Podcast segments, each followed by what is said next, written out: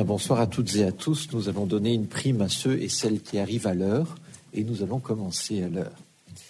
Je suis ravi d'accueillir ce soir euh, Sarah Benefissa, qui est politologue et qui euh, va vous présenter la cinquième conférence du cycle des conférences de l'ISM, des conférences publiques de l'ISM, dont le thème cette année est l'islam dans les mondialisations.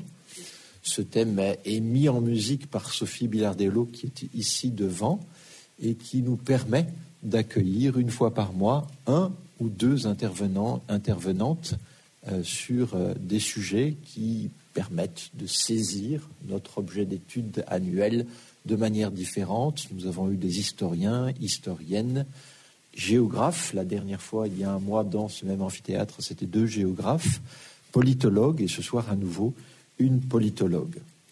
Sarah Ben Nefissa est directrice de recherche à l'IRD, Institut de recherche pour le développement, qui a comme caractéristique d'être multidisciplinaire, de traiter des grandes problématiques de développement comme son, nom l'indique, mais aussi euh, de développer des partenariats avec les communautés scientifiques des pays dits du Sud pour y renforcer les moyens et euh, développer les activités, les capacités de ces chercheurs et chercheuses. Cette IRD est rattachée à l'Institut d'études de développement de la Sorbonne, l'IEDES, dont on connaît peut-être un peu moins le sigle. Sarah Ben Nefissa a mené ses recherches en Égypte, où elle a été affectée à plusieurs reprises, et en particulier entre 2014 et 2018, où elle a été représentante de l'IRD. Elle a travaillé notamment avec les chercheurs euh, d'un centre très actif, le Centre d'études politiques et stratégiques du quotidien El Ahram euh, à Au Caire. Elle a publié des travaux en langue française, en langue anglaise et en langue arabe. Elle est spécialiste de l'Égypte et du monde arabe, mais aussi de la Tunisie. Et ses travaux portent sur la société civile, le secteur associatif musulman, les mouvements sociaux, les protestations dans le monde arabe. Donc, euh, vous l'avez sans doute vu sur plusieurs vidéos euh, entre 2011 et 2015 en particulier. Maintenant, l'actualité continue à exister, mais elle est moins sollicitée par différents euh, acteurs médiatiques et donc euh, nous avons le plaisir de la recevoir ce soir. Elle s'intéresse aux partis politiques, aux élections et à tout ce qui se passe autour des partis politiques et de la vie politique, le clientélisme et autres dans le cadre de cette activité. Parmi ces publications, l'une des plus récentes en anglais sur les sociétés civiles et, les organisations non gouvernementales au Moyen-Orient et en Afrique du Nord, avec un focus sur l'Égypte et la Tunisie. En anglais, des publications dans une revue que nous connaissons bien ici, la revue Confluence Méditerranée, un article intitulé Dépolitisation de l'urne et politisation de l'électeur en Égypte, quelques enseignements des élections législatives égyptiennes, celle de 2017. Des travaux qui portent également sur une organisation que tout le monde connaît, l'organisation des frères musulmans, et notamment sur le développement de son activité, le contenu de son orientation idéologique, les événements auxquels ont été confrontées cette organisation, en particulier depuis 2011, au pouvoir, à l'extérieur du pouvoir, dans l'opposition, dans la répression. Parmi ces ouvrages, je vous signale Vote et démocratie dans l'Égypte contemporaine, publié il y a déjà quelques années. Elle a également dirigé des numéros de revue, la revue Confluence Méditerranée en 2012, Égypte, Tunisie de la rue aux urnes, et la revue Tiers Monde avec Variations sur l'Égypte en avril-juin 2015. Elle a également coécrit des ouvrages en anglais, un sur les organisations non gouvernementales. Nous sommes très très heureux de l'entendre ce soir sur la question, presque dix ans après, des printemps arabes, des islamismes au pluriel et de la crise du langage politique. Je lui cède immédiatement la parole pour euh, une grosse heure et puis ensuite nous aurons au moins une bonne demi-heure d'échange avec vous et je vous remercie par avance de lui poser une série de questions.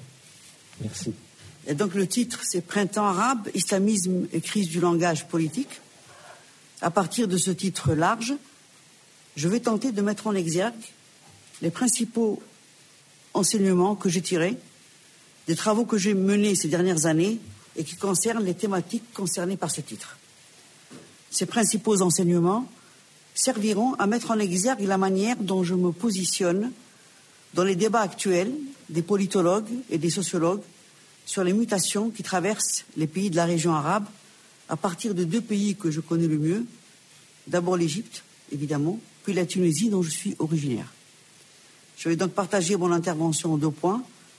Le premier point portera sur les interrogations multiples que ces soulèvements ont suscitées et qu'ils suscitent encore, en liaison évidemment avec ce nouveau cycle du printemps arabe qui a redémarré en Algérie, au Liban, au Soudan, en Irak. Et puis j'aborderai la question de la crise du politique et du langage politique. Il s'agit là d'un phénomène mondial, mais qui a des spécificités propres à cette région du monde. Il s'exprime notamment par la montée en puissance des mobilisations identitaires, des fondamentalismes religieux, des communautarismes et également par la réactivation des nationalismes, notamment en Égypte. Alors mes exemples principaux, Égypte-Tunisie, les deux premiers pays qui ont inauguré le premier cycle des révolutions de 2011, et surtout, surtout, deux modèles complètement opposés.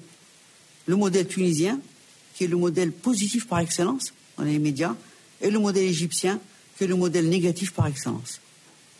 De même, je mettrai en exergue les principaux résultats d'une équipe de jeunes docteurs que j'ai eus sur ma direction et dont je suis très fier de leur travail. Leurs recherches permettent en réalité d'enrichir et de nuancer les principaux travaux sur le printemps 2011 et qui ont parfois abouti à des conclusions un peu rapides, car sous la pression des événements et des pressions politiques et médiatiques. Donc je rappelle, donc c'est le premier point, révolution arabe ou, printemps arabe, interrogation multiple. Je rappelle, parce que c'est comme il y a quand même neuf ans cette affaire-là.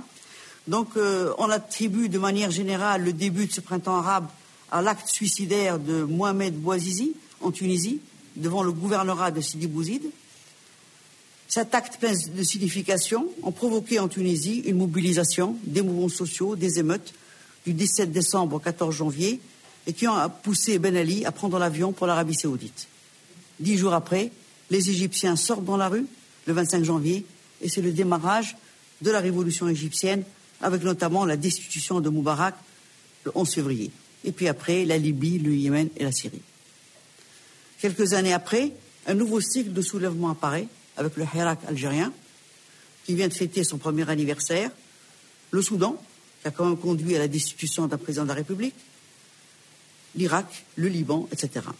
Mais ce qui est remarquable là, c'est que ce nouveau cycle du printemps arabe se passe dans une sorte d'indifférence générale, liée aux déceptions provoquées par certaines conséquences du printemps de 2011.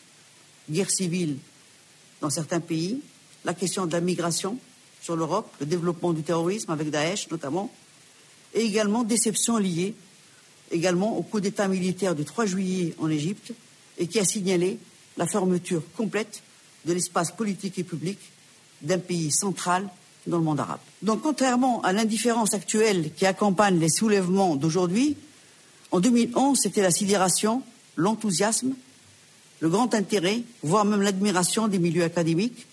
Et je me souviens du titre d'une revue euh, dans lequel j'avais donc publié un article. Le titre de ce numéro de revue s'intitulait, je crois, Printemps arabe, deux points, la divine surprise. Et ce qui a maintenu l'opinion publique en alerte a été évidemment ce qu'on en a dénommé l'effet domino des soulèvements de 2011 et qui sont passés d'un pays arabe à un autre, car facilité par ce que l'on dénomme un espace public arabe, caractérisé par une langue commune, l'arabe, une religion dominante, l'islam, et dans lequel les citoyens se sentent proches les uns des autres et estiment, à tort ou à raison, qu'ils ont un passé en commun et un avenir qui se ressemble.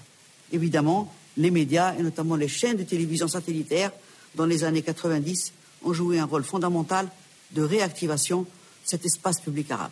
Surprise donc à l'époque de l'opinion internationale et surprise de la communauté scientifique internationale, avec également les reproches qui ont été faits aux sciences sociales qui travaillent sur le monde arabe de ne pas avoir été capables de prévoir ces phénomènes d'une très grande importance sur le plan interne à ces pays, mais également sur le plan régional et international. Peut-on considérer que ces reproches sont fondés? Non, bien évidemment.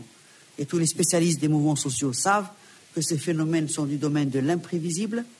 Quelques mois avant le suicide public de Mohamed Bouazizi en décembre 2010, il y a eu le même geste de la part d'un jeune chômeur dans le gouvernorat de Monastir, toujours en Tunisie, et bien rien, pas d'émeute, pas de mobilisation sectorielle ou multisectorielle. Et pourtant, la, la situation tunisienne n'a pas changé en quelques mois, et les mêmes causes sociales, économiques et politiques n'ont pas conduit les Tunisiens à faire la révolution. Un heureux hasard a fait que quelqu'un a filmé la scène de Mohamed Bouazizi en train de brûler par les flammes, médiatisation de ce geste inouï et qui a impacté la suite des événements, avec notamment la réactivation des sections locales de l'UGTT, le grand syndicat tunisien. Ceci nous conduit à une conclusion importante qui est très connue par les spécialistes des mouvements sociaux. Le mouvement social ne peut pas être réduit à ses causes. Et un des spécialistes des mouvements sociaux dit une phrase que j'aime beaucoup, que je répète souvent à mes étudiants. Il dit les raisons et les causes pour se révolter existent toujours, et la question qu'on doit se poser n'est pas de se demander pourquoi les gens se révoltent, mais pourquoi les gens ne se révoltent pas plus souvent. Et cette phrase est fondamentale car elle nous ouvre la voie vers l'une des directions les plus importantes de la littérature sur les mouvements sociaux, la théorie de la mobilisation des ressources, et qui s'interroge notamment sur les conditions de possibilité de l'action collective et de la mobilisation. Cette question est fondamentale, car elle concerne notamment la question du coût de l'engagement, et qui est énorme, notamment dans les États autoritaires ou despotiques, qui interdisent les grèves, les manifestations, les sit-ins, etc. Faire grève ou signer une pétition peut parfois mener à la prison, voire à la mort.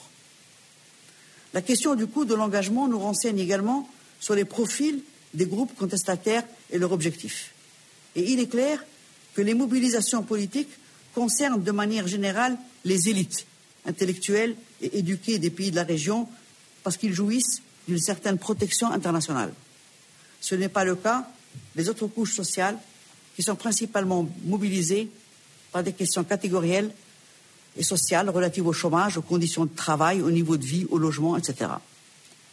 Je reviens donc à mes propos du début sur le fait que l'opinion publique a reproché aux spécialistes de ne pas avoir été capables de prévoir le printemps arabe. Reproche infondé, comme je viens de le dire. Par contre, ce qu'il est possible de reprocher à la communauté scientifique, c'est de ne pas avoir suffisamment perçu et pris au sérieux que dans les pays de la région se développaient, bien des années avant 2011, des mouvements sociaux, politiques, des protestations multiples, et qui montraient non pas que des révolutions ou des soulèvements allaient se passer, mais qui montraient qu'il y avait dans ces pays des mutations et des changements dans les attitudes et les comportements, puisque les citoyens n'hésitaient plus à réclamer, à protester et à faire grève. Et le phénomène était particulièrement visible en Égypte à partir de 2004-2005. Le phénomène était quotidien. Et la nouveauté était justement que les acteurs de ces mouvements sociaux n'étaient plus simplement les acteurs classiques, à savoir les élites politiques et intellectuelles plus ou moins connues et protégées sur le plan international. Non, les couches sociales les plus faibles et les plus démunies en ressources, et par conséquent normalement les plus craintives, n'hésitaient plus à protester, comme les habitants de quartiers informels qui se plaignent du manque d'infrastructures, d'équipements collectifs, etc. De même, on avait noté à l'époque, donc à partir de 2005-2006, une diversification des modes d'action pétitions, grèves, petites manifestations, mais également formes violentes, comme les coupures de route et tout. Toutefois, une forme d'action s'est énormément popularisée à l'époque, était devenue quasi quotidienne, c'était la waqfa ihtijajiyya, le sit-in protestataire. En fait, une dizaine de personnes avec des affiches réclamant soit une augmentation de salaire, soit l'intégration dans la fonction publique. Et le but était d'obtenir une photo pour la publier dans le quotidien El Masrilio, hein, par exemple, ou bien de passer chez les stars des talk shows de l'époque, chez Mona Chesli ou El Ebrashi, etc. Il s'agit donc d'un sit-in protestataire médiatisé, et les médias compensaient la faiblesse du nombre par la force de l'image ou par le fait de passer à la télé. Il y avait donc une dimension entre guillemets, manifestation de papier, pour parler comme Patrick Champagne, à savoir une manifestation pour les médias. Évidemment, pour l'Égypte de l'époque, il s'agissait également, et peut-être surtout, de se protéger contre la répression par une visibilisation de l'action collective.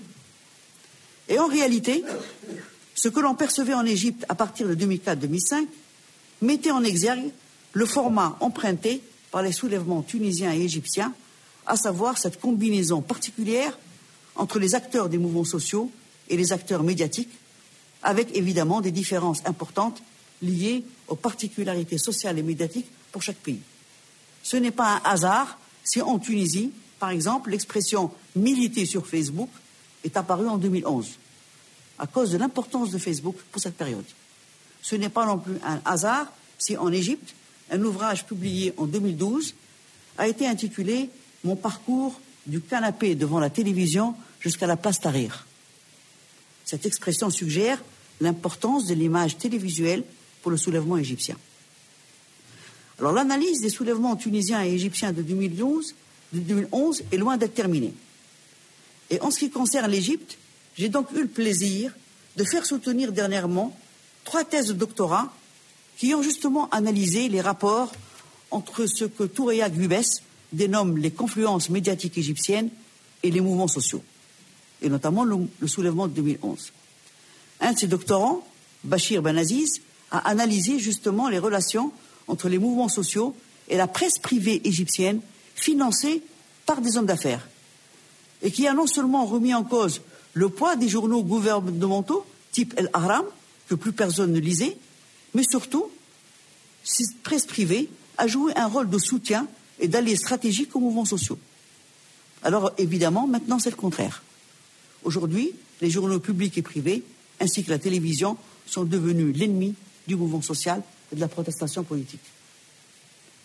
À partir de la notion de lieu de production développée notamment par Michel Le Certeau, Bachir Benaziz a mis l'accent sur la rencontre entre plusieurs logiques un nouveau type de financement des structures journalistiques, de nouvelles formes de gestion, de recrutement professionnel et d'organisation du travail journalistique, une génération de jeunes journalistes bloqués dans leur avancement professionnel, et enfin de nouvelles sources d'informations sur les mouvements sociaux liés notamment au développement des ONG de plaidoyer.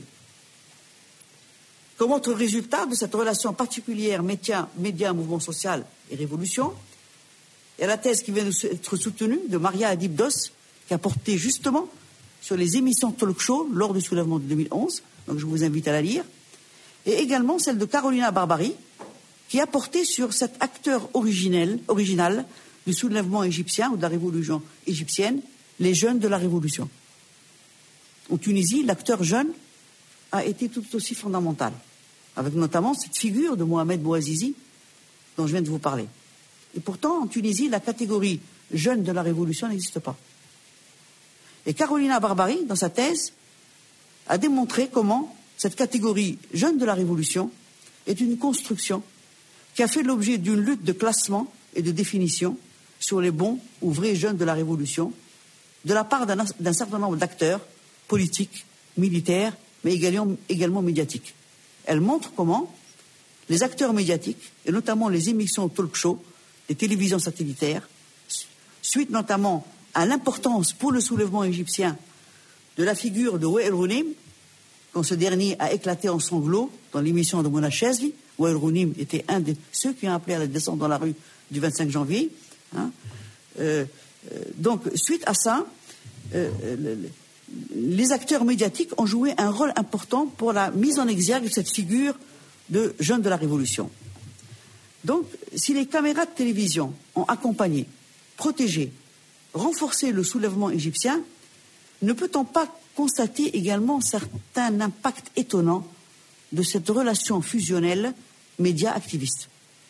De ce point de vue, l'exemple de ces jeunes militants de la place Tahrir, qui, le lendemain même de la démission de Moubarak, se sont retrouvés présentateurs d'émissions talk show, est important à souligner.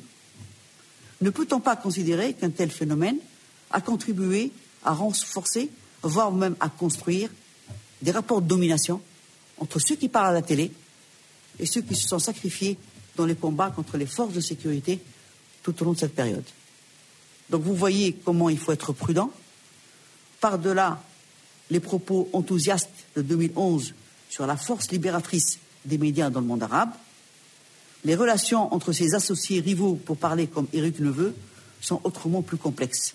Car, comme le dit ce dernier, les médias ne sont pas des miroirs, ce sont des acteurs qui n'enregistrent pas les malaises sociaux, mais les construisent, voire les déforment selon les intérêts propres du secteur médiatique concerné. L'analyse des acteurs médiatiques est très importante pour comprendre non seulement le soulèvement, certaines caractéristiques du soulèvement de 2011, mais également ce qui s'est passé en Égypte à partir de l'élection de Mohamed Morsi en 2012. Et ce, jusqu'à aujourd'hui, en passant évidemment par le coup d'État du 3 juillet 2013. Un des principaux acteurs de la chute de Mohamed Morsi ont été les acteurs médiatiques. Il est possible de parler de lynchage médiatique de Mohamed Morsi. De même, quand il y a eu les massacres au mois d'août 2013 du sit-in de Rabah et de Narda, les médias, et notamment les TV, les télévisions sanitaires, ont non seulement caché, voire truqué les images, mais certains acteurs médiatiques ont légitimé clairement les massacres. Ce qui est certain, c'est que cette relation média-mouvement social, qui constitue une dimension fondamentale de la littérature sur les mouvements sociaux en général, peut être aujourd'hui revisitée à partir des pays du printemps arabe, qu'il s'agisse du printemps arabe de 2011 ou de celui qui se poursuit aujourd'hui. Mais je reviens à mes propos. À quelques exceptions près, la multiplication des mouvements sociaux en Égypte dans la période qui a précédé les soulèvements n'a pas été suffisamment pris au sérieux par le champ académique spécialiste du monde arabe, le champ académique francophone. Cette non prise au sérieux doit être analysée. Il faut s'interroger sur ce que j'ai dénommé dans un de mes articles les angles morts de l'analyse politique des pays de la région. Ce n'est pas le cas, par exemple, de la communauté scientifique anglo-saxonne travaillant sur l'Égypte, avec notamment les travaux de Joël Bénin. Deux phénomènes principaux peuvent être convoqués pour comprendre un tel phénomène. Un, durant des décennies, l'importance de la contestation islamiste a fait croire aux chercheurs que la seule protestation sociale et politique sérieuse et digne d'être prise au sérieux, c'est la protestation islamiste. Et comme les chercheurs qui ont travaillé sur les mouvements sociaux de ces dernières années ont montré que ces mouvements sociaux n'avaient aucun lien avec les mouvements islamistes, eh bien, la déduction a été de les considérer comme des épiphénomènes et qui ne sont pas importants. Deuxième hypothèse. Deuxième hypothèse est le fait que le champ scientifique français, spécialiste de la région, a été animé par une seule question, enfin une question dominante, et qui est la suivante. Comment l'autoritarisme politique arrive à se rendre légitime et à se faire accepter par les sociétés? Il s'agit là d'une très bonne question, car en effet, l'autoritarisme ne fonctionne pas simplement par de la répression et par de la peur, mais par des alliances et de collusions, par du clientélisme, avec la société en général et certains, ou certains groupes sociaux dominants dans cette société. C'est ce qu'on dénomme les pactes sociaux autoritaires et dans lesquels les régimes achètent le silence des populations par le social. Pour ceux que ça intéresse, je conseille de lire un numéro spécial de la revue Critique internationale qui a été dirigé par Ebrard Killet et Laurent Schlouer. Le problème, c'est que cette question légitime est vraie, comment l'autoritarisme politique arrive à se rendre légitime et à se faire accepter par les populations, est devenue l'unique question légitime et elle a délégitimé la question inverse, à savoir comment l'autoritarisme était de plus en plus contesté dans les pays de la région. Pourquoi? Tout simplement parce que cette question juste et vraie, comment l'autoritarisme fait pour se faire accepter, est issue de deux laboratoires dominants dans le champ académique français, sur le monde arabe, et surtout, surtout, qu'elle a été réappropriée de manière littéraliste et conformiste par des jeunes chercheurs à la recherche de postes, de promotion, et par des doctorants qui veulent se faire publier dans des revues bien cotées et surveillées par des comités de rédaction sourcilleuses sur les bonnes paroles. Car il y a des rapports de domination à l'intérieur du champ académique français, comme par ailleurs dans les autres champs académiques. Rapport de domination à l'intérieur du champ académique français, mais également rapport de domination entre communautés du Nord et communautés du Sud, et notamment communautés des pays du monde arabe, et qui s'expriment en arabe. Or, la langue arabe n'est pas reconnue comme une langue scientifique. Reconnue. Et en fait, Les chercheurs égyptiens, dès les années 2004-2005, parlaient des mouvements sociaux, ont fait des articles sur ces questions pour montrer qu'il y avait des changements, que les choses évoluaient, mais comme ils écrivent en arabe et que la langue arabe n'est pas reconnue ni en France ni ailleurs comme étant une langue scientifique, donc on ne reconnaît pas ce qu'ils disent. Il y a donc un déséquilibre des champs, des rapports de domination entre le Nord et le Sud, et qui se voit à travers le travail scientifique. Ce n'est pas le cas de mon institut. Là, je suis contente de, parler de ça. L'Institut de recherche pour le développement, dans la mesure où mon institut fait de la collaboration avec les chercheurs locaux une des conditions du travail des chercheurs. Dans ce cas-là, moi, je prends personnellement au sérieux ce qu'écrivent mes collègues égyptiens. En 2009, avec les chercheurs du Centre politique et stratégique d'El Haram, nous avions organisé une table ronde intitulée de manière significative mobilisation collective et médias en Égypte. Donc je reviens à ce que je disais. La thématique du mouvement social a été un objet peu traité sur les pays de la région, jusqu'à ce qu'arrive enfin ce fameux printemps arabe et qu'enfin le champ académique officiel français reconnaît ce qui se passe, avec notamment la revue française de sciences politiques, qui a notamment accepté un très bon numéro spécial sur les révolutions arabes, dirigé notamment par ma collègue Monéa Bedani Shreibi. Comme autre réflexion suscitée par ce premier printemps arabe, il me semble important de signaler que si les soulèvements en révolution ne peuvent pas être réduits à leur cause, comme je l'ai dit au début, ils ne peuvent pas non plus être réduits à leurs conséquences. Ce n'est pas parce qu'en Tunisie c'est aujourd'hui la démocratie et qu'en Égypte c'est aujourd'hui la dictature que l'on va dire en Tunisie c'était la vraie révolution et qu'en Égypte c'est la fausse.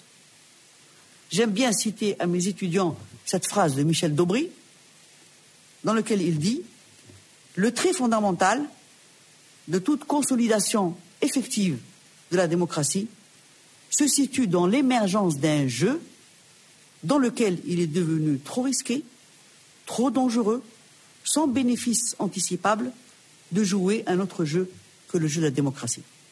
Et l'émergence de ce type de situation est, d'ordinaire, le résultat plus ou moins aléatoire, non nécessaire, du chaos historique.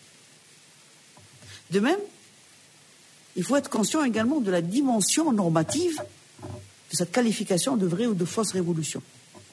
Car les chercheurs sont des agents sociaux également, qui aussi ont différents modèles de révolution dans la tête, hein, et qu'ils analysent ce qui se passe en fonction du modèle de révolution qu'ils ont. Moi, personnellement, j'ai participé à énormément de colloques et de, et de, tables rondes sur ce, fameux printemps arabe, j'ai tout entendu. Il y en a qui comparaient avec la révolution maoïste, il y en a qui comparé avec le pays de l'Est, il y en a avec 89, etc., etc. Mais en réalité, les processus enclenchés en 2011 et dont on a vu que leurs symptômes ont commencé en 2004-2005 pour l'Égypte n'ont pas encore été suffisamment analysés. Il y a eu des travaux sérieux, mais qui demandent vraiment à être complétés et je parle notamment de la période entre le départ de Moubarak, le 11 février 2011, et le 3 juillet 2013 en, Égypte. Alors, on parle actuellement du soulèvement algérien, qui vient de fêter une année, mais en Égypte également, la rue, et notamment la place Tahrir, n'a pas désempli. Et il faut à tout prix analyser cette période pour tenter de comprendre pourquoi, à l'inverse des acteurs politiques et sociaux de la Tunisie post-14 janvier 2011, qui se sont relativement rapidement entendus sur les règles du jeu de la transition, en Égypte, ça n'a pas été le cas. Entre le départ de Moubarak et le coup d'État contre Morsi le 3 juillet, la scène égyptienne a été parcourue de conflits entre une multiplicité d'acteurs et d'arènes, militaires, magistrats, frères musulmans, journalistes, fonctionnaires, policiers, élites partisanes et politiques, toutes tendances confondues, coalition de la jeunesse révolutionnaire, et, leur conflit portait justement sur la règle du jeu. Pour tenter d'imposer la règle du jeu et les conditions qui favorisent leur intérêt, tous les acteurs ont mobilisé les ressources différentes dont ils disposaient, ressources médiatiques, juridictionnelles, financières, administratives et organisationnelles, y compris le poids du nombre de la rue, Tahrir, qui était tout le temps rempli, mais également celui de la force brutale avec la violence de 2013. Leurs calculs à ces acteurs échanges de coûts ont parfois donné les résultats escomptés. Mais certains acteurs sont également tombés dans le piège de leur propre tactique.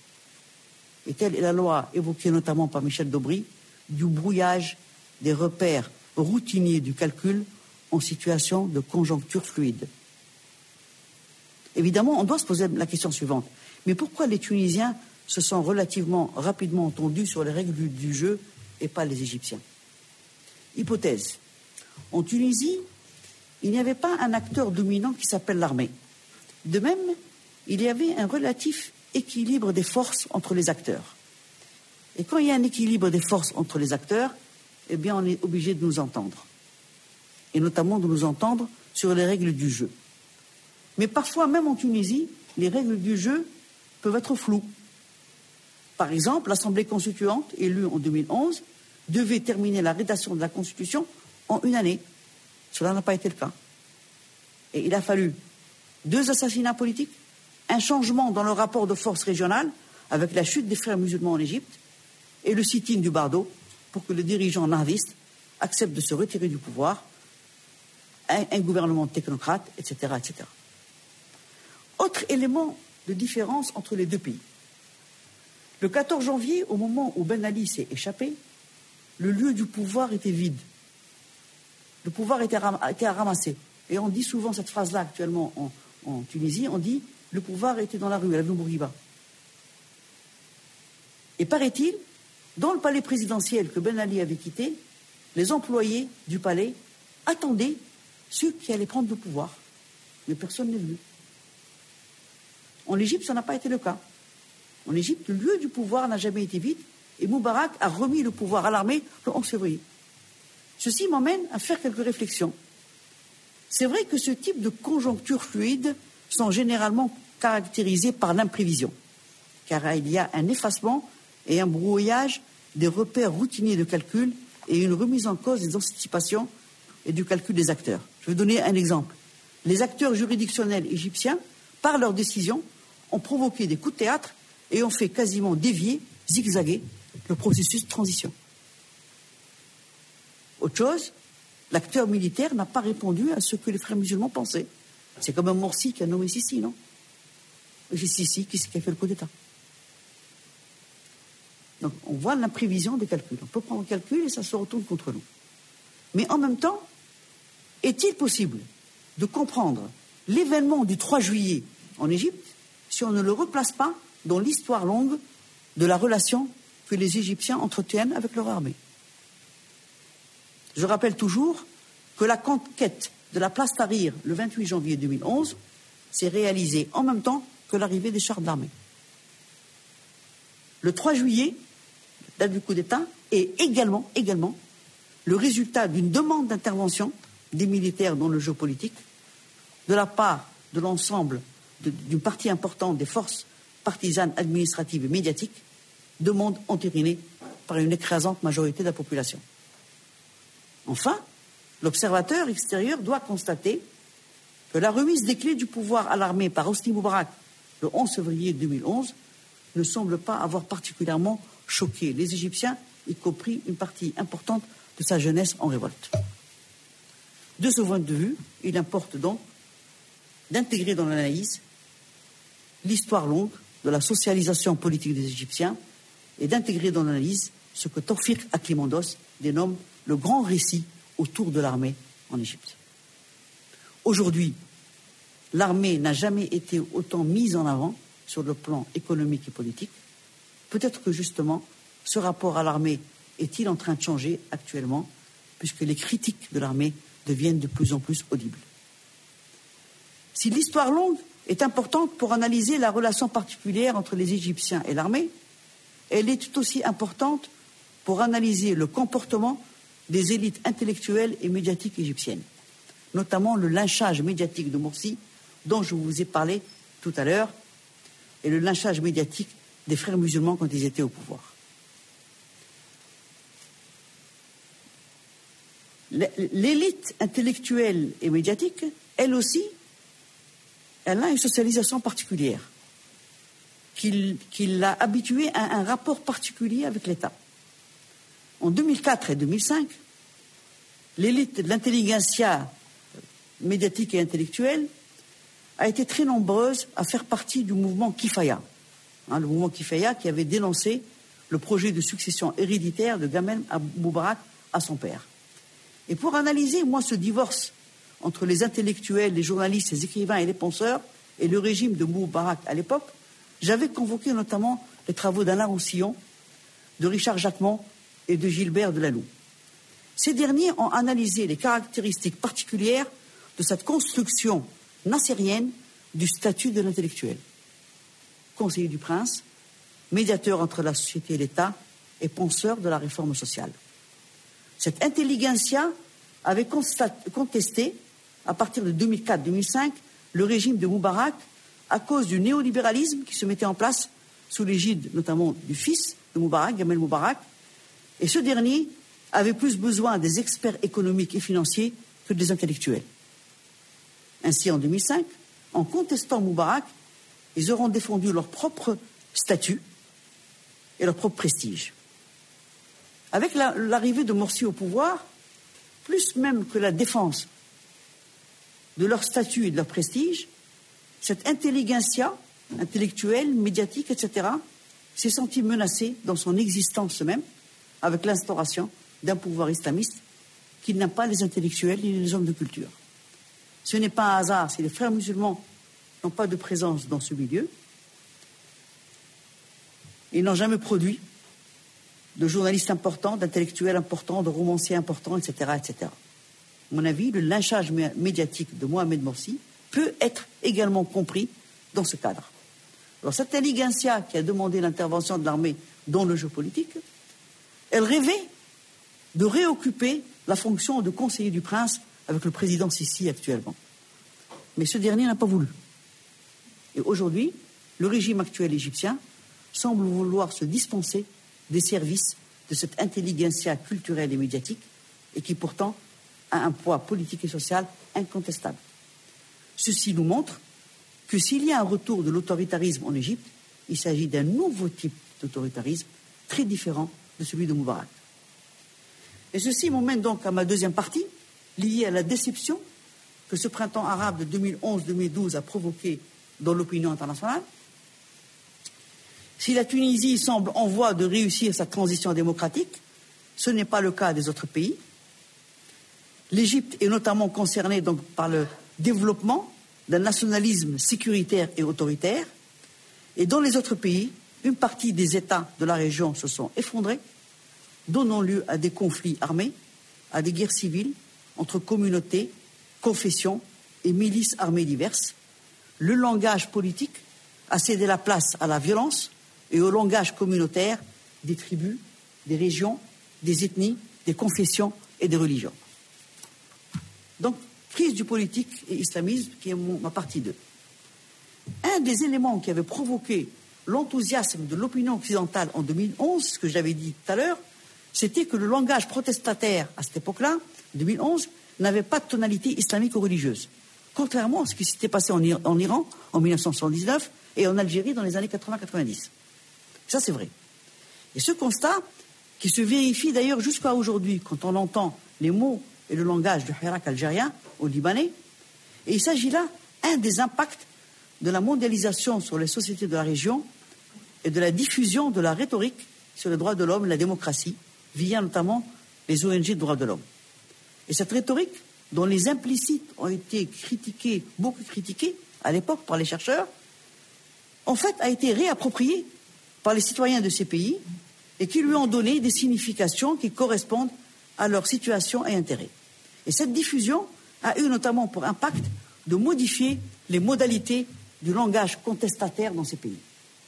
Plus important encore, les acteurs islamistes, dans leur diversité, n'ont pas été à l'initiative de ces révolutions, et pour l'Égypte, les mouvements sociaux, dès 2004-2005, n'avaient absolument aucun, n'avaient pas de lien avec les, les frères musulmans.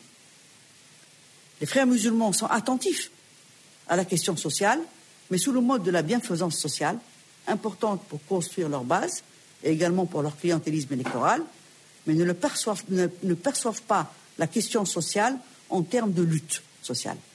La preuve en est, au moment où ils étaient au pouvoir, ils ont refusé d'avaliser la loi organisant la liberté syndicale, et qui était une des principales revendications des milieux ouvriers avant la Révolution. Proposée en 2011 par le ministre de gauche Ahmed El Boray, elle a été successivement refusée par la direction de l'armée quand elle gérait la première période de transition, et puis elle a été refusée par les frères musulmans quand ils étaient au pouvoir. Mais en fait, rapidement, après la période d'effervescence révolutionnaire de 2011, les acteurs issus du spectre islamiste, dans leur diversité, se sont révélés dominants au détriment des autres tendances idéologiques. Et c'est ainsi que les demandes de démocratie, de liberté, de justice sociale se sont transformées en débats sur la religion, sur l'identité de l'État, sur la place de la loi islamique, etc. etc. Et c'est ce qui m'a amené à parler de crise du langage politique et des idéologies politiques dans cette région du monde. Mon hypothèse centrale est de dire que les régimes autoritaires de la région et les puissances régionales ont été des acteurs fondamentaux d'un tel phénomène. Ces acteurs nationaux et régionaux ont notamment favorisé les courants islamistes dans leur diversité, frères musulmans et ou salafistes djihadistes. À son tour, le langage de ces derniers, à forte dose performative, transforme la nature des débats. Et c'est comme cela que les luttes sociales et politiques deviennent religieuses et identitaires et peuvent se transformer en combats de haine contre les autres, qu'il s'agisse du voisin copte, chrétien, ou parfois s'il est chiite, ou même contre son concitoyen insuffisamment musulman, car vivant dans la jahiliya, l'ignorance pré-islamique, et évidemment contre l'Occident, chrétien ou mécréant. Alors évidemment, le langage islamiste, dans ses différentes variantes, n'est pas l'unique symptôme de cette crise du langage politique. En Tunisie en Égypte, par exemple, la caractéristique communautaire du langage protestataire peut être considérée également comme un symptôme de cette crise de la citoyenneté. On ne revendique pas en tant que citoyen, membre d'un État dans lequel nous avons des droits et des devoirs, mais on revendique en tant qu'habitant du Sinaï, parce qu'on a été abandonné par l'État pendant longtemps, on, revendique parce que nous, habitons dans la Nubie, la Nubie a, subi également un abandon de la part de l'État, ou bien on, revendique en tant que membre d'une tribu, d'une religion, d'une région abandonnée. Ce type de langage exprime en réalité des demandes de reformulation des modalités de l'unité nationale et dans lequel certains groupes réalisent que si tout le monde est égyptien ou tunisien, il y en a qui sont un peu plus que les autres et qu'il vaut mieux être musulman que copte en Égypte ou bien vivre à Tunis ou à Sousse plutôt qu'à Jandouba ou à Sidi Bouzid. Mais si je reviens à cette question du langage islamiste, je dirais qu'en réalité, la domination du langage islamiste dans cette région, par-delà les différences entre les différents groupements et par-delà les processus d'hybridation et d'emprunt réciproque, doit son importance et son efficace par le fait qu'il plonge ses racines dans un imaginaire religieux et culturel commun à l'ensemble des musulmans, mais qui est réactivé, alimenté, reformulé régulièrement par un certain nombre d'acteurs et de forces internes à ces pays, mais également régionales et internationales, principalement les pays du Golfe, les USA, etc., etc. Et pour traduire de manière claire cet imaginaire religieux et culturel commun dont je viens de vous parler, à mon avis, il faut se reporter aux écrits d'un grand islamologue que malheureusement les jeunes générations ont oublié. Il s'agit de Mohamed Harkoun. Ce dernier parle de réaction réformiste et a donné ce que je dénomme, moi, la définition anthropologique du réformisme musulman, et qui met l'accent sur l'épistémie commune de l'ensemble de ces groupements dont je viens de vous parler. Mohamed Harkoun parle de réaction réformiste pour désigner une constellation d'idées, de questions et de réponses qui sont nées dans le monde musulman à partir du XIXe siècle par rapport à un même enjeu et un même défi, la domination étrangère et l'irruption de la modernité. La situation d'inégalité des sociétés musulmanes depuis le phénomène colonial jusqu'à aujourd'hui a été vécue et est vécue comme insupportable parce qu'elle est jugée imméritée. Pourquoi ce retard? Pourquoi cette impuissance des populations dépositaires de la parole de Dieu alors que des infidèles, demeurés sourds à l'ultime révélation, ont réalisé des progrès si éclatants dans l'ordre de la culture et de la civilisation. Or, continue Mohamed Harkoun, la parole de Dieu ne peut pas être démentie par l'histoire. Ainsi, les musulmans en ont sûrement perdu le sens. Il faut déterminer quand, comment et pourquoi. Ainsi naît l'attitude réformiste, cette islah, au retour à la forme vraie, originaire de l'enseignement islamique, et l'affirmation d'une vérité transcendante, toujours apte, si les hommes savent la déchiffrer et en vivre, à ramener la marche de l'histoire sur la bonne voie. Ça, c'est le tronc commun, si je puis dire. Après, il y a des branches. Ces différentes branches de cette réaction réformiste se distinguent sur la méthode pour arriver à un même but. Se situent les uns par rapport aux autres, et certains ont été dominants à certaines périodes, puis après sont devenus dominés. C'est le cas notamment du réformisme du type Mohamed Abdou. Ce réformisme n'a jamais été un refus du religieux, mais une volonté de réforme à l'intérieur du message religieux. Pour Mohamed Abdou, si les musulmans sont dans la situation de dominer ou de coloniser, c'est qu'ils n'ont pas su adapter, adapter le message religieux au progrès, à la science et aux techniques. Alors, tout en récusant l'imitation servile de l'Europe, ce premier moment du réformisme n'est pas dans une position de refus par rapport à l'Occident, bien au contraire. Il faut récupérer le meilleur de l'Occident, à savoir les sciences et les techniques, et plus largement le progrès et la modernité, et les inclure à l'intérieur du message religieux originel et purifié. Son ouverture à l'Europe et aux idées de lumière se fait donc sous un mode syncrétique et non critique, car il vise à prendre ce qui est prenable et les inclure dans les limites du message religieux. Pour les salafistes, si les musulmans sont dans une situation pareille, de dominer, la cause n'est pas qu'ils n'ont pas su s'adapter au changement, mais c'est le contraire c'est parce qu'ils n'ont pas appliqué à la lettre les textes sacrés et que justement, ils ont, fait preuve de changement ou de beda. Et quand on traduit le mot beda, c'est innovation blabable. Alors évidemment, il y a beaucoup d'autres différences. Mais là, j'ai voulu mettre l'accent sur ce que je considère comme essentiel dans les différentes postures réformistes. Évidemment, la question à poser, et les frères musulmans sont-ils des réformistes? Si oui, comment caractériser leur méthode? Évidemment, Hassan al-Banna et les frères musulmans sont également des réformistes. Mais ils sont apparus quelques années après la chute du califat ottoman en 1924 et ils sont notamment animés par le rêve califal, qui est un rêve d'unité des musulmans, mais également de suprématie mondiale et impériale. Car il est important de noter que dans ce que Mohamed Harkoun dénomme la réaction réformiste, il y a quelque chose de l'ordre de l'orgueil blessé d'une communauté qui se sent supérieure aux autres, puisqu'elle a été digne de recevoir l'ultime révélation et qui ne mérite pas ce qui lui arrive. Évidemment, ce ressentiment va aller en s'accentuant avec cette conscience malheureuse qui caractérise la région au fur et à mesure des échecs répétés que tout le monde connaît et qu'on répète, colonisation, impérialisme, échec des modèles de développement, création d'un État juif, question palestinienne, défaite de 67, envahissement de l'Irak par les USA, etc., etc. Et ce qui est certain, c'est que la posture réformiste type Mohamed Abdou a été dominante pendant des décennies, et notamment pour les élites nationalistes comme Nasser, Bourguiba et bien d'autres. Quant au réformisme type salafiste ou frériste, il a longtemps été dominé, mais il est devenu, dominant à partir des années 70, suite aux échecs des régimes nationalistes de la première période et de la défaite de 67, qui a réactivé l'épistémie réformiste, si justement décrite par la citation de Mohamed Harkoun. Mais ce qui est important de rappeler, c'est que ce réformisme musulman de la première heure, celui de Mohamed Abdou, hein, et qui a alimenté les différents nationalismes, était dans une posture d'ouverture par rapport aux idées des Lumières. En Égypte, par exemple, les leaders du principal mouvement nationaliste, le Weft, étaient animés autant par des musulmans que par des coptes et des chrétiens.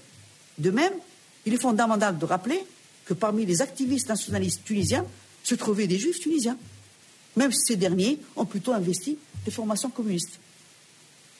Mais ces mouvements de libération nationale, qui ont alimenté les premiers nationalismes, ont également été alimentés par la dimension religieuse musulmane des populations. Heurtées par une domination coloniale perçue comme chrétienne, hein, et donc par une sorte de djihadisme populaire. Le djihadisme n'est pas un phénomène nouveau. Il plonge ses racines dans l'histoire musulmane et il a été réactivé au moment des colonisations. Les mouvements nationalistes de ces pays avaient incontestablement aussi une dimension guerre sainte contre les mécréants. Après tout, l'Empire ottoman avait également une dimension politique, une, dimension de domination sur les populations.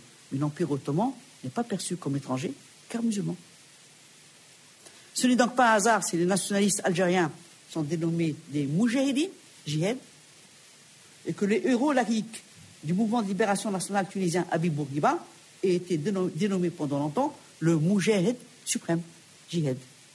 Rappelons comment ce dernier, pourtant admiratif de l'Europe des Lumières, a estimé qu'il ne fallait pas supprimer le voile des femmes avant l'indépendance, car signe de l'identité nationale tunisienne. Il le fera après l'indépendance, tout comme il supprimera certaines dispositions de la loi islamique défavorables à la femme. Et enfin, et ça c'est important, il posera la nécessité de changer les significations du djihad pour en faire un combat contre le sous-développement. Retrouver sa puissance perdue, son prestige et également son unité est l'un des fondements de cette épistémée réformiste que l'on retrouve d'une certaine manière également dans les idéologies nationalistes arabes. Ces idéologies ont attiré beaucoup de travaux académiques, tout comme l'islamisme. Moi, personnellement, je n'ai pas travaillé sur le nationalisme arabe, ou le baptisme.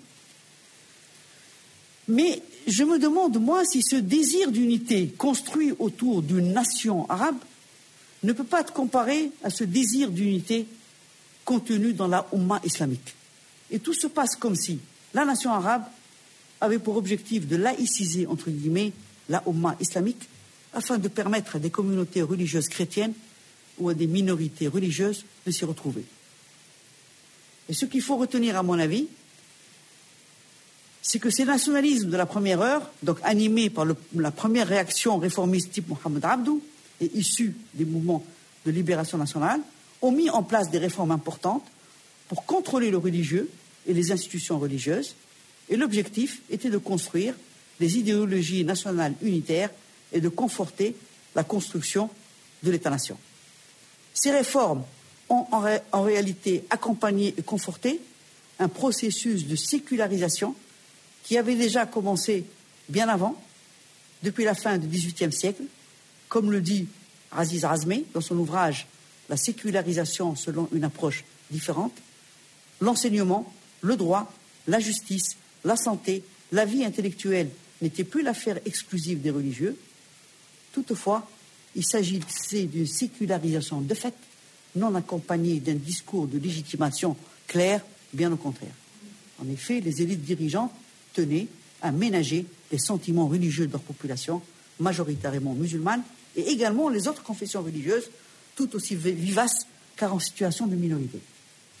Ceci pour montrer que l'utilisation de l'islam en politique est un phénomène ancien, utilisé autant par les régimes que par les opposants et ce, pour des causes multiples, nobles ou moins nobles, si je peux m'exprimer ainsi. L'utilisation du djihad par les mouvements nationalistes servait la bonne cause, à mon avis, car il ne faut jamais oublier que ce nationalisme des pays du Sud et des pays arabes n'a pas la dimension négative qu'il peut avoir parfois dans les pays occidentaux, car c'est synonyme de repli sur soi et de refus de l'autre. Pour les pays arabes, les mouvements de libération nationale et ces nationalismes historiques étaient d'abord et avant tout des réactions politiques contre les occupations coloniales. Cette réaction anticolonialiste et anti-impérialiste faisait donc de la construction des États-nations un des instruments principaux de l'émancipation et de la souveraineté des peuples. Alors cette utilisation de l'islam politique a continué par la suite, mais dans un objectif beaucoup moins noble, entre guillemets, si je puis dire, au moment de la baisse de popularité des régimes des premières décennies d'indépendance pour justement les conforter. On parle toujours de l'instrumentalisation des frères musulmans égyptiens par Sadat,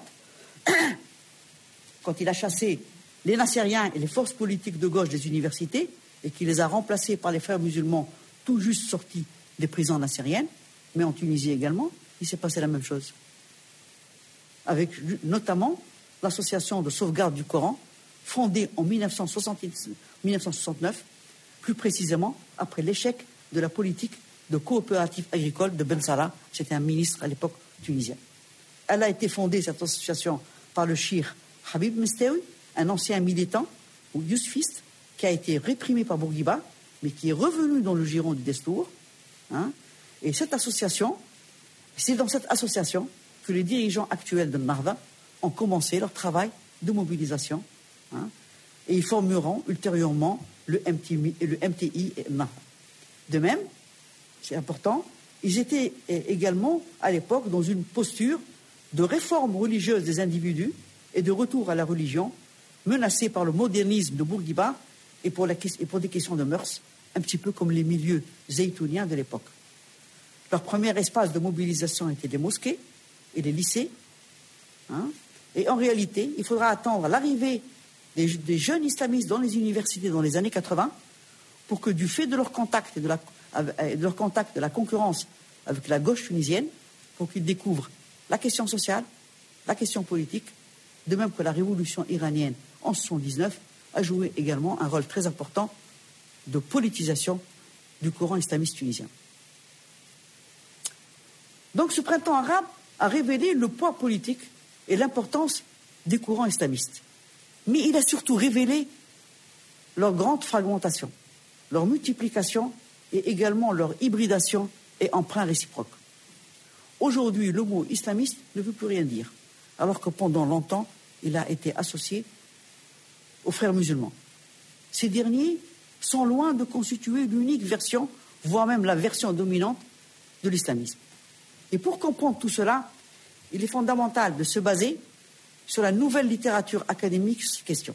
En effet, un impact fondamental de ces printemps arabes 2011 est le renouvellement en cours de l'interrogation scientifique sur l'islam et sur l'islamisme dans ses multiples dimensions, comme l'atteste la multiplication des travaux en français, en anglais, mais également en arabe, et qui sont en train de renouveler les écrits des grands islamologues des périodes précédentes.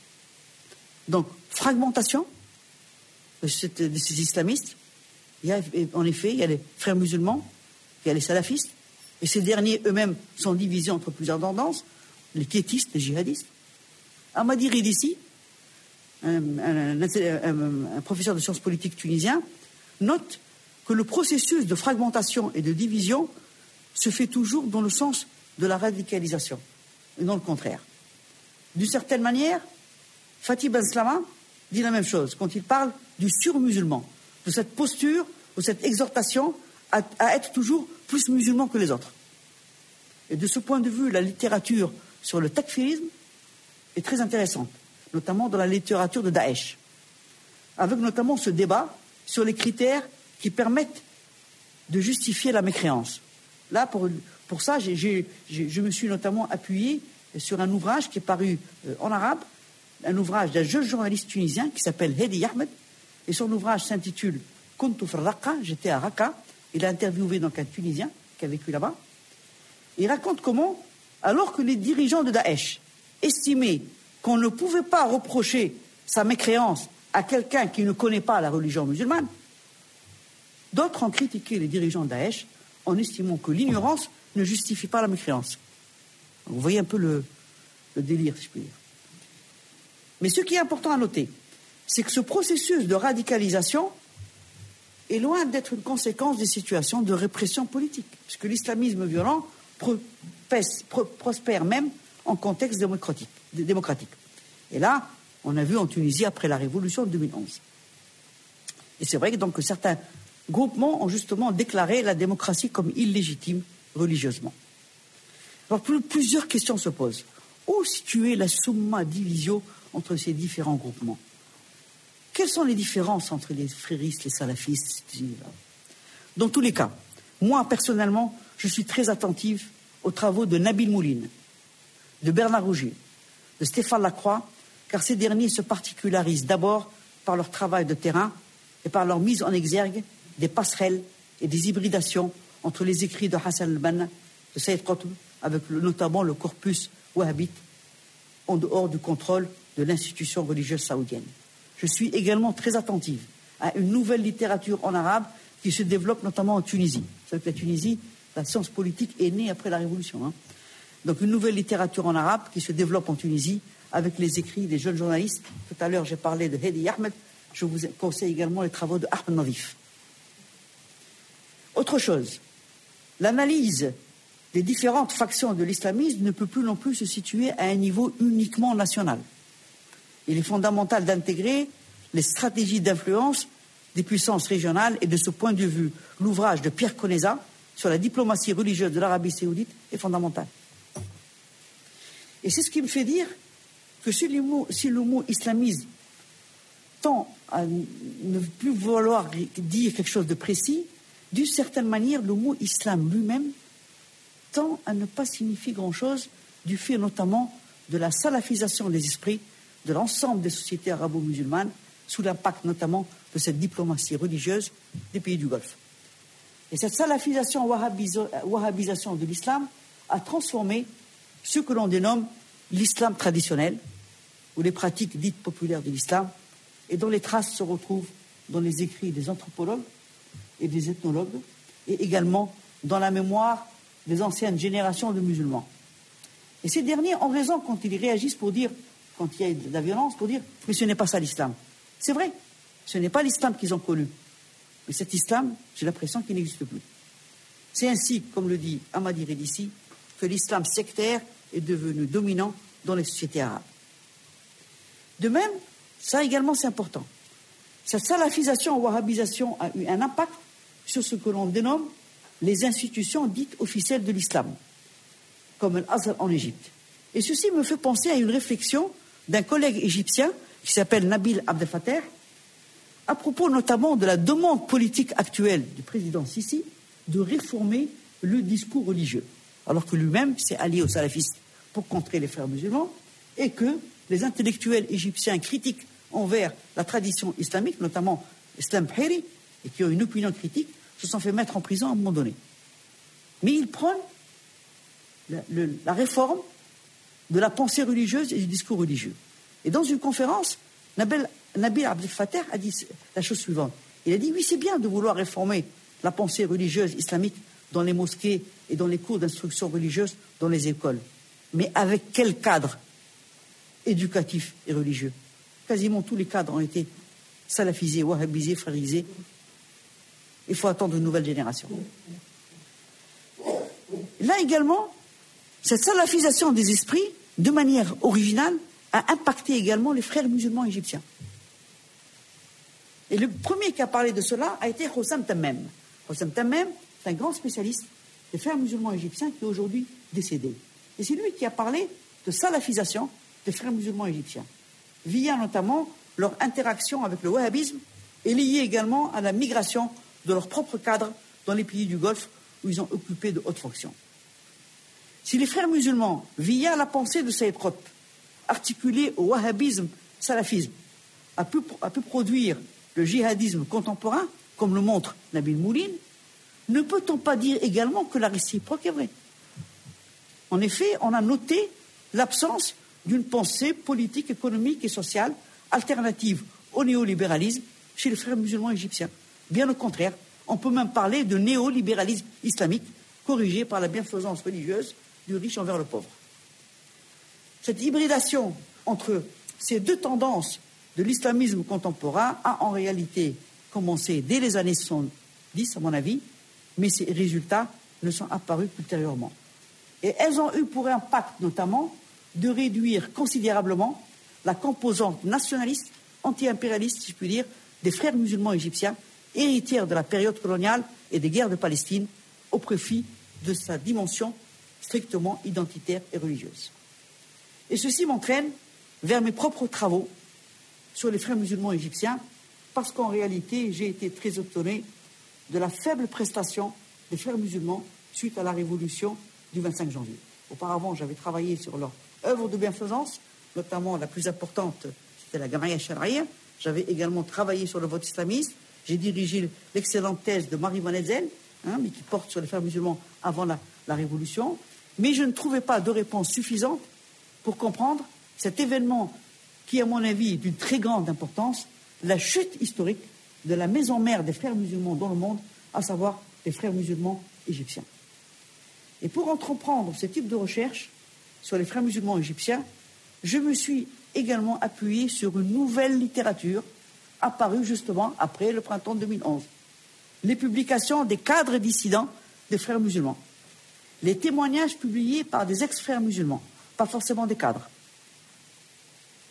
De même, j'ai pris très au sérieux leurs textes doctrinaux et explicatifs, car j'estime que ces textes ne sont pas suffisamment pris en compte par la recherche.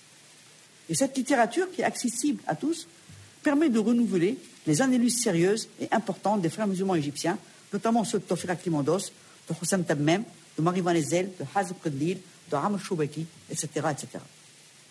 Et ce travail m'a permis de préciser la très grande originalité de la dimension politique des frères musulmans égyptiens. En effet, la quasi-totalité de la recherche continue à avancer que les frères musulmans sont les plus politiques des organisations islamistes. Mais là également, il faut faire intervenir les analyses de Hussam Tammem. Hussam Tammem, bien avant la Révolution, peut-être quelques années auparavant, avait noté que ces 20 dernières années, les frères musulmans égyptiens ont intégré le jeu politique égyptien en participant aux élections universitaires, aux élections législatives, aux élections locales. Ils ont également participé à la conquête des syndicats professionnels. Pourtant, observe Hossam Tammem, il y a toujours une dichotomie ou un problème d'ajustement entre le discours et l'acte. Leur pratique montre leur reconnaissance du jeu politique statocentré. Mais, note-t-il, leur discours remonte toujours à l'apparition de l'État moderne, euh, de l'État-nation moderne.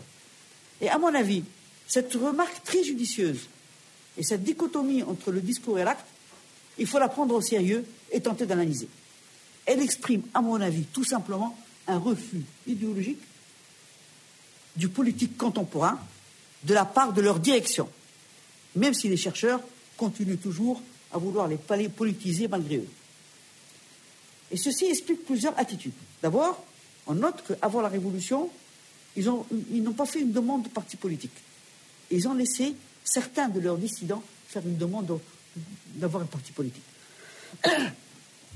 Après la direction, après la Révolution, ils ont été acculés à, s'enregistrer comme parti politique, le parti Liberté et Justice. Mais ils ne lui ont pas accordé l'autonomisation dont il a besoin. Ils l'ont placé dans l'orbite de la Gaméa, de l'organisation, en lui, donnant, en lui donnant les mêmes objectifs. Produire un individu musulman, une famille musulmane, une société musulmane, un État musulman. Et là, je cite, hein, c'est pas moi qui ai un, je cite. Et faire un tel constat permet en réalité de saisir, à mon avis, la logique et l'originalité même du projet frériste et les particularités de leur mode d'action.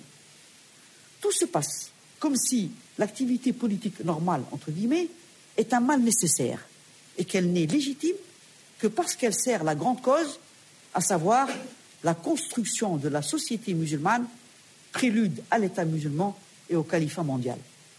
Là également, il, importe de mettre l'accent sur l'importance de la thèse développée par Hazm Kandil quand il dit que la Gaméa est d'abord et avant tout un projet de contre-hégémonie culturelle né au moment de l'irruption de la modernité dans le monde musulman pour contrer justement ce processus de sécularisation.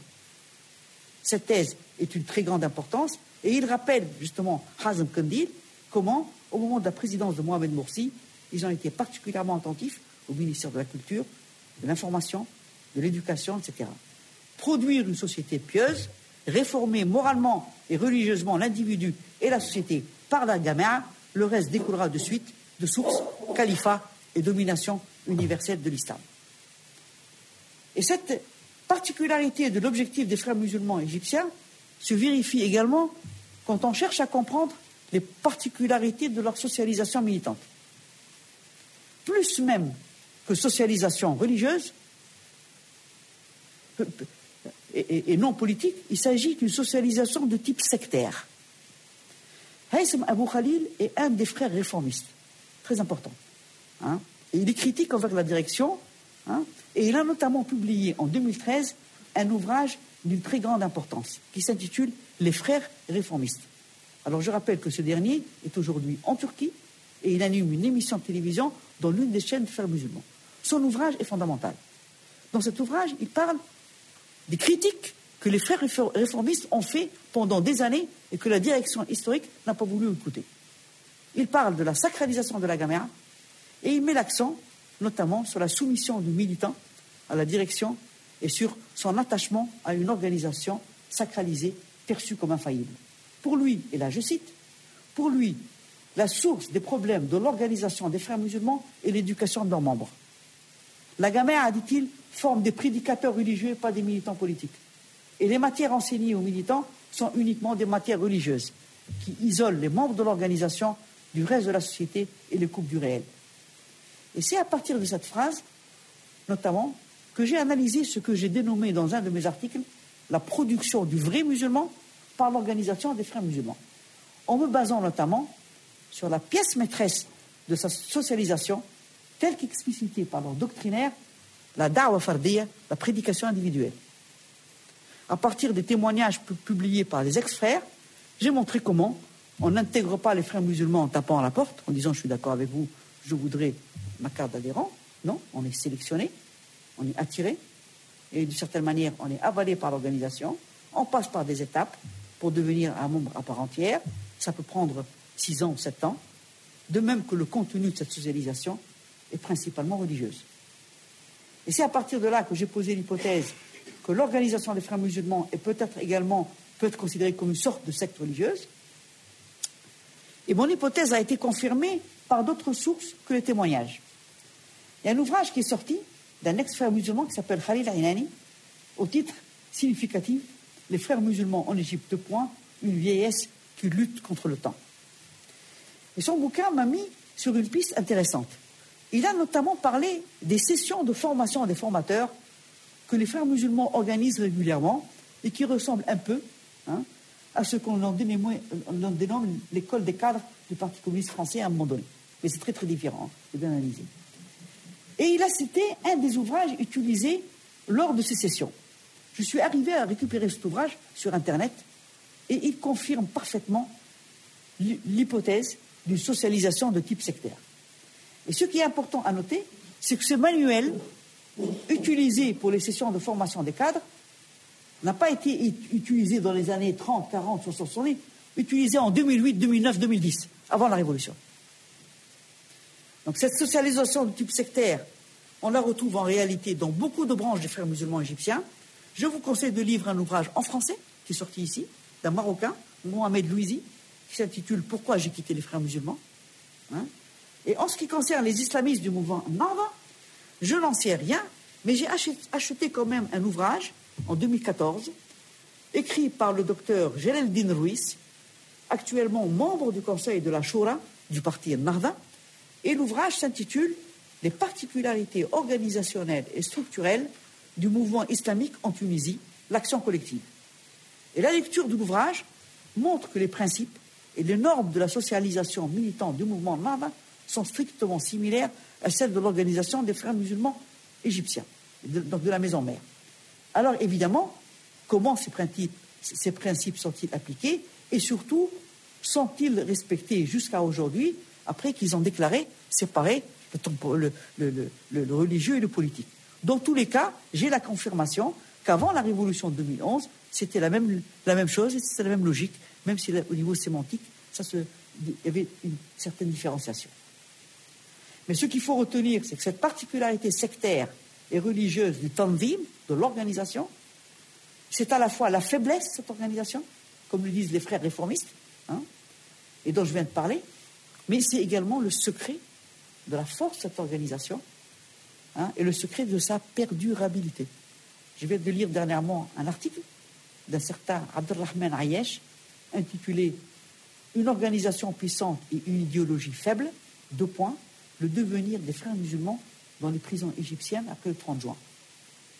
Et l'auteur montre comment l'organisation est arrivée à se reconstituer dans les prisons égyptiennes. Pour finir, je dirais, je vais faire musulman, je dirais que eux également ont été surpris par ces printemps arabes qui les a propulsés au pouvoir. Une fois arrivés au pouvoir, ils ne savaient plus quoi faire au juste, à cause tout simplement de leur absence de projet politique. Ils avaient un projet religieux. Leur direction n'a pas voulu écouter les critiques des réformistes et également de leur jeunesse. Les frères musulmans égyptiens ne sont pas les seuls dans ce cas. Les frères, musulmans Nahda semblent être également dans le même cas, mais bon, il semble qu'ils sont en train d'apprendre de leurs propres erreurs, des erreurs des autres, et ils sont en train d'apprendre le métier de dirigeant politique et qui requiert notamment des compétences autres que religieuses. Ayant pour unique objet d'islamiser les Égyptiens est une sorte de non-sens, étant donné la religiosité intense de ces derniers. De même, parmi ces erreurs, il faut citer celles qui ont traité au caractère particulier, du nationalisme égyptien et que quelqu'un d'extérieur peut percevoir en termes de chauvinisme. J'ai relu avec beaucoup d'intérêt dernièrement le texte de Philippe Droz-Vincent sur le nationalisme d'État euh, en Égypte et qui affirme notamment la centralité politique de l'Égypte dans le monde arabe. Mais les médias ont beaucoup joué sur le panislamisme des frères musulmans en montrant qu'ils auraient un vague projet de califat ou de Oumma islamique qui allait fondre la nation égyptienne dans une sorte de, magma islamique dont le chef pourrait être un turc ou un malaisien. Les frères musulmans ont, semble-t-il, heurté des éléments sensibles de la construction identitaire égyptienne, principalement le, nationalisme égyptien et la particularité de l'Égypte au sein du monde arabe comme patrie du monde arabe. C'est peut-être donc cette incapacité des frères musulmans égyptiens à intégrer et à récupérer à leur profit le nationalisme égyptien qui a constitué peut-être une des sources principales de, leurs échecs, contrairement aux Iraniens, contrairement peut-être aux Turcs, je n'en sais rien. Mais en tout cas, il n'est pas étonnant que le 3 juillet ait signalé d'abord et avant tout, en Égypte, le retour à l'État, creusé de la nation égyptienne, sécuritaire et autoritaire, et a signalé également le développement d'un nationalisme exacerbé, construit contre les ennemis de l'extérieur et de l'intérieur, autour du combat contre le terrorisme et autour de la figure du martyr des forces armées et des forces de sécurité, dans le but notamment de faire oublier les martyrs de la Révolution du 25 janvier.